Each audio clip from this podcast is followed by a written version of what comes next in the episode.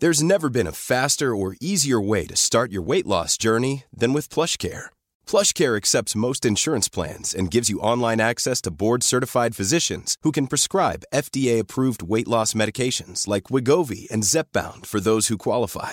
Take charge of your health and speak with a board-certified physician about a weight loss plan that's right for you. Get started today at plushcare.com slash weight loss. That's plushcare.com slash weight loss. plushcare.com slash weight loss. Economía pesada.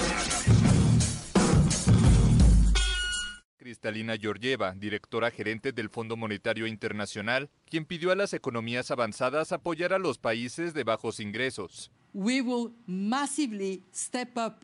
Aumentaremos masivamente las finanzas de emergencia. Casi 80 países están pidiendo nuestra ayuda y estamos trabajando de cerca con otras instituciones financieras internacionales para proveer una respuesta fuerte y coordinada para el mayor impacto posible. Frente a la crisis económica tenemos fortaleza porque tomamos la decisión desde que llegamos al gobierno de no permitir la corrupción. Y eso nos ha dado posibilidad de tener ahorros. ¿Cómo están ustedes? Tengan ustedes muy buen día. Bienvenidos a Economía Pesada, PGnomics. En esta semana le traemos el apocalipsis final o el mejor final de todos los tiempos o este shock 2020 no lo tiene nadie. Y es que tenemos una mezcla de elementos tan dura como el COVID-19, una pandemia que ha paralizado la economía mundial, no necesariamente la, la, está dejando en las mejores condiciones y es posible que entremos en una recesión internacional por un lado y por el otro tenemos a una crisis de los precios del petróleo donde este, tenemos que el desplome de la materia prima ha, caído probablemente ya en el 60% del precio de, de, inicios de año. En el caso mexicano, estos dos factores le han pegado durísimo a la economía y bueno, Mario, Mario Alavés, editor de negocios del Sol de México, nos puede dar un panorama al respecto. Muchas gracias Luis, siempre es un gusto estar aquí en Economía Pesada contigo. Y pues el tema sigue siendo el mismo, cómo se nos está desmoronando el país, divertidísimo tema. Y me gustaría arrancar por lo que hizo Standard Poor's, esta calificadora internacional que le redujo la calificación a petróleos mexicanos y la nota soberana. ¿Esto qué quiere decir? Que nos bajen la calificación de Pemex. Es que Pemex tiene mayor riesgo de no pagar. Si quisiéramos hablar en términos coloquiales, pues el abonero nos, nos daría los créditos más caros, ¿no? La cuestión en la calificación de Standard Poor's es que a pesar de esta reducción, la calificadora dice que el gobierno va a apoyar a Pemex, entonces todavía la deja en grado de inversión en triple B, es la misma calificación que tiene el país y pues están en línea ambas calificaciones, pero eh, aclara Standard Poor's que la reducción en la calificación es consecuencia de esta debacle en los precios internacionales del petróleo. Bueno, y la calificadora justifica esta variación la caída de los precios del petróleo que se han reducido a menos de la mitad en eh, los últimos dos meses. Esto causa pues esta temática que ya hemos comentado anteriormente de la guerra petrolera entre Arabia Saudita y Rusia. Si a esto le sumamos que ahora el banco JP Morgan espera una contracción de 7% en la economía, para este año, pues estamos viendo un panorama cada vez más ensordecedor, más triste, más apocalíptico, en el que pues ya no hay ni siquiera estampitas que nos vayan a salvar. El presidente ya reconoció que este año va a haber crisis y es algo que resulta preocupante. La cuestión aquí no es reconocer que hay crisis, sino qué van a hacer para paliar la crisis, Luis. Y pues otra de las cosas tristes que nos anuncia hoy en las noticias económicas es que el Fondo Monetario Internacional dice que el mundo está en recesión a causa del coronavirus.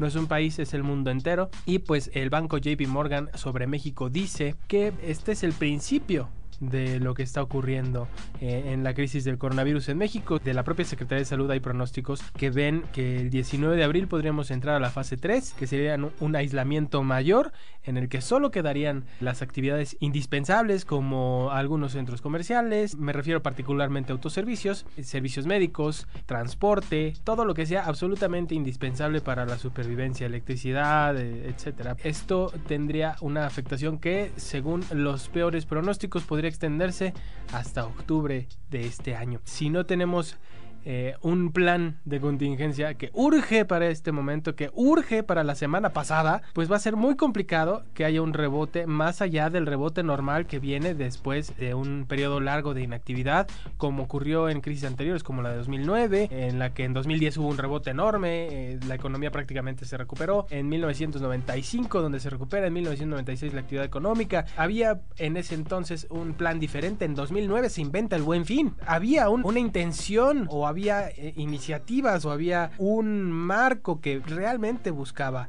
estimular otra vez el crecimiento económico. Pero si vemos la cancelación de Constellation Brands, el pleito que trae Andrés Manuel López Obrador con el sector privado al decir que pues hubo influyentismo, pero en ningún momento aportó pruebas para decir o para señalar que hubo influyentismo en el otorgamiento de los permisos a Constellation Brands para la planta en Mexicali.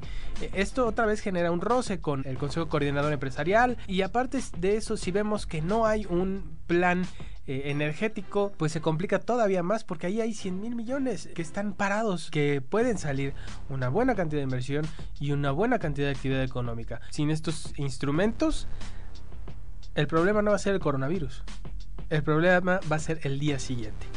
Como siempre, Luis, es un gusto estar aquí contigo. Muchísimas gracias por invitarme a Economía Pesada. Hasta la próxima.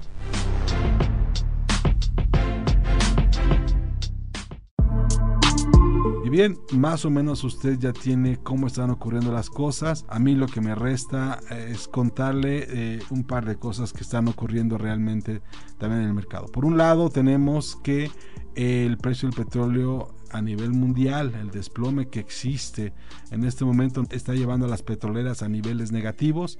Hay un recorte masivo de inversión en todas las compañías petroleras. Hay un cierre de campos donde los costos son muy altos o no tan comercialmente viables y hay un retiro paulatino en las inversiones en este contexto donde todo mundo se está yendo a casa a tomar providencias, a ahorrar y a buscar hacer eficiencias, el gobierno mexicano prepara, dicen, el plan de inversión en el sector energético. La verdad, el gobierno debería en este momento guardarse ese anuncio de programa de inversiones en el sector energético Pemex y CFE y anunciar mejor que pagarán a tiempo a todos sus proveedores, que me parece esa sería una medida mucho más inteligente presentar un programa de oportunidades de inversión en un momento donde las empresas en todo el mundo se están retirando lentamente. Finalmente, la perspectiva que tenemos sobre el crecimiento, la semana pasada la presentamos, teníamos niveles de 4.5 a 4% menos de, de caída.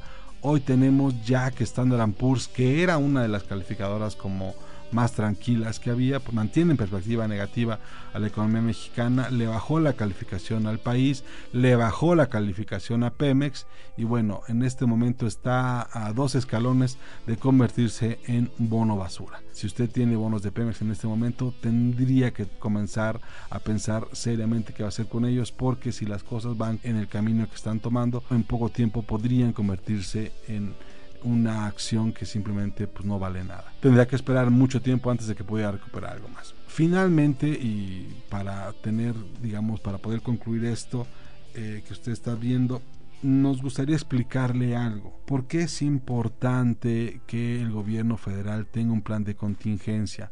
Lo platico un poco Mario hace un momento, sería una buena oportunidad ahorita de expandir esta idea. Las economías abiertas te permiten desarrollar herramientas para enfrentar la crisis, ¿no? Herramientas que por supuesto tienen, involucran al sector privado, involucran a, las a la sociedad civil y requieren una fuerza del Estado no necesariamente una intervención del Estado. Pero sí hay cosas en las que el estímulo económico que debe provenir del gobierno federal debe servir. Por ejemplo, con el tema de los impuestos, con el tema de los apoyos fiscales, con el tema de los aranceles y demás. Entonces, tal vez sería buen momento para repensar lo que se está haciendo desde el gobierno federal que está aterrando a la inversión privada y reduciendo su capacidad de acción. Sería muy importante en este momento que alguien se sentara a repensar el rumbo económico, pero sobre todo la política económica que está queriendo tomar este gobierno en relación al sector privado. Si bien es cierto, la única manera que hay de resolver esta bronca requiere a la fuerza del Estado y requiere la inversión privada, pero también requiere certeza desde el lado del Estado y certeza desde el lado de la inversión pública. Simplemente pagar a tiempo a sus proveedores ayudaría un montón. Repensar proyectos como Dos Bocas, como el Tren Maya, como el Aeropuerto Santa Lucía, también implican, darían un enorme margen de utilidad pública que permitiría, por supuesto, resolver muchas cosas.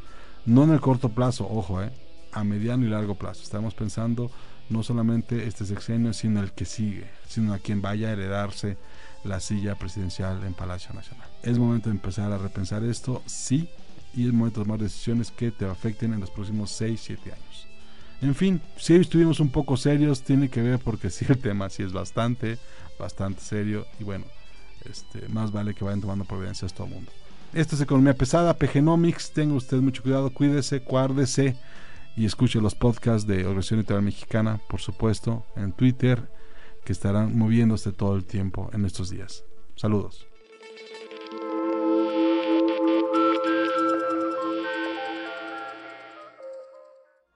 Este es un podcast de la Organización Editorial Mexicana, grabado en los estudios de ABC Radio en la Ciudad de México. Hey, it's Paige DeSorbo from Giggly Squad. High quality fashion without the price tag. Say hello to Quince. I'm snagging high-end essentials like cozy cashmere sweaters, sleek leather jackets, fine jewelry, and so much more. With Quince being 50 to 80% less than similar brands.